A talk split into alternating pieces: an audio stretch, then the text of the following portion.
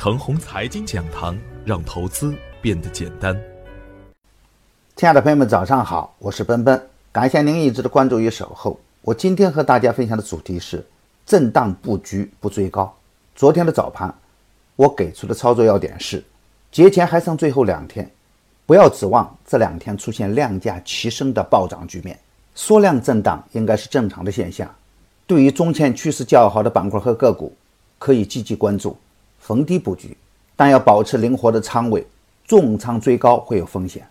芯片、五 G、国产软件都是科技股的典范，而 3D 打印、无人驾驶无人机都有优质的科技股还趴在地板。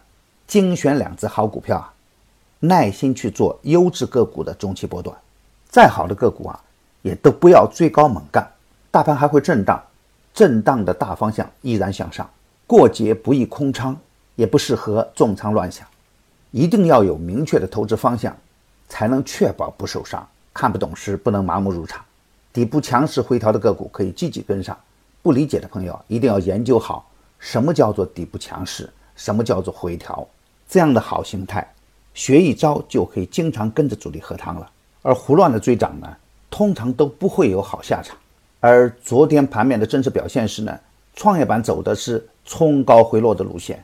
热点也表现得特别散乱，主力资金呢也无心恋战，芯片、国产软件走的都是低开冲高回落的局面。对于近期涨幅较大的个股来说，落袋为安是大部分投资人的习惯，所以盘面上没有看到超强的板块表演。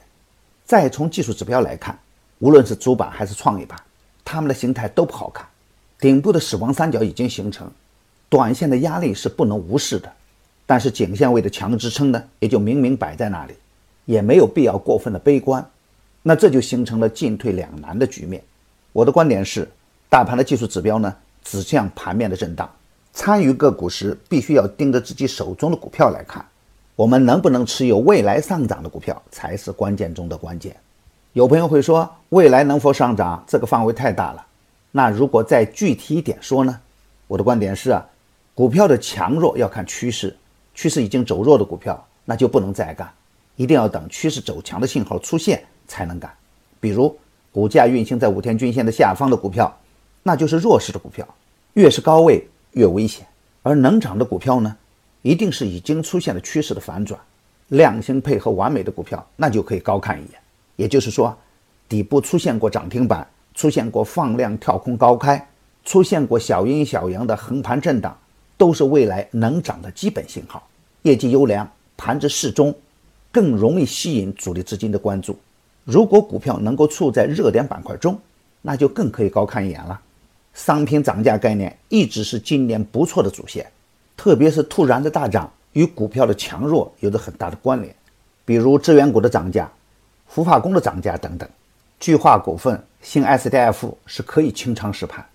今天操作的要点是，窄幅震荡是大概率事件。因为今天是节前最后一个交易日，最好是关注手中的股票。近期涨幅巨大的个股呢，需要减减仓了。调整较为充分的个股，可以逢低接盘。但是回调的个股啊，不能跌破中期趋势线。三十天均线下方的股票，还是要建议减仓或者是空仓，耐心的去等待强势信号再次出现后才能干。大方向上，芯片、五 G、新能源汽车都要等回调的机会。不可以追涨，军民融合板块可以逢低试盘，三季报预期很好的个股可以大胆布局，也要关注各细分板块中个股的关联。近期点评的个股还可以持股差价，底部强势回调的个股可以试盘。我的观点只是我个人的观点，盘中所涉及的个股呢，只为说明我的观点，不构成推荐。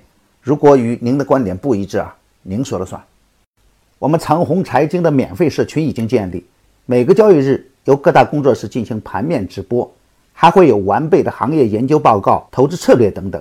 欢迎添加 QQ 二八幺八六二七二三零申请入群。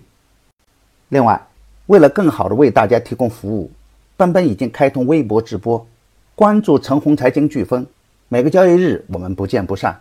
也希望得到您的分享与点赞。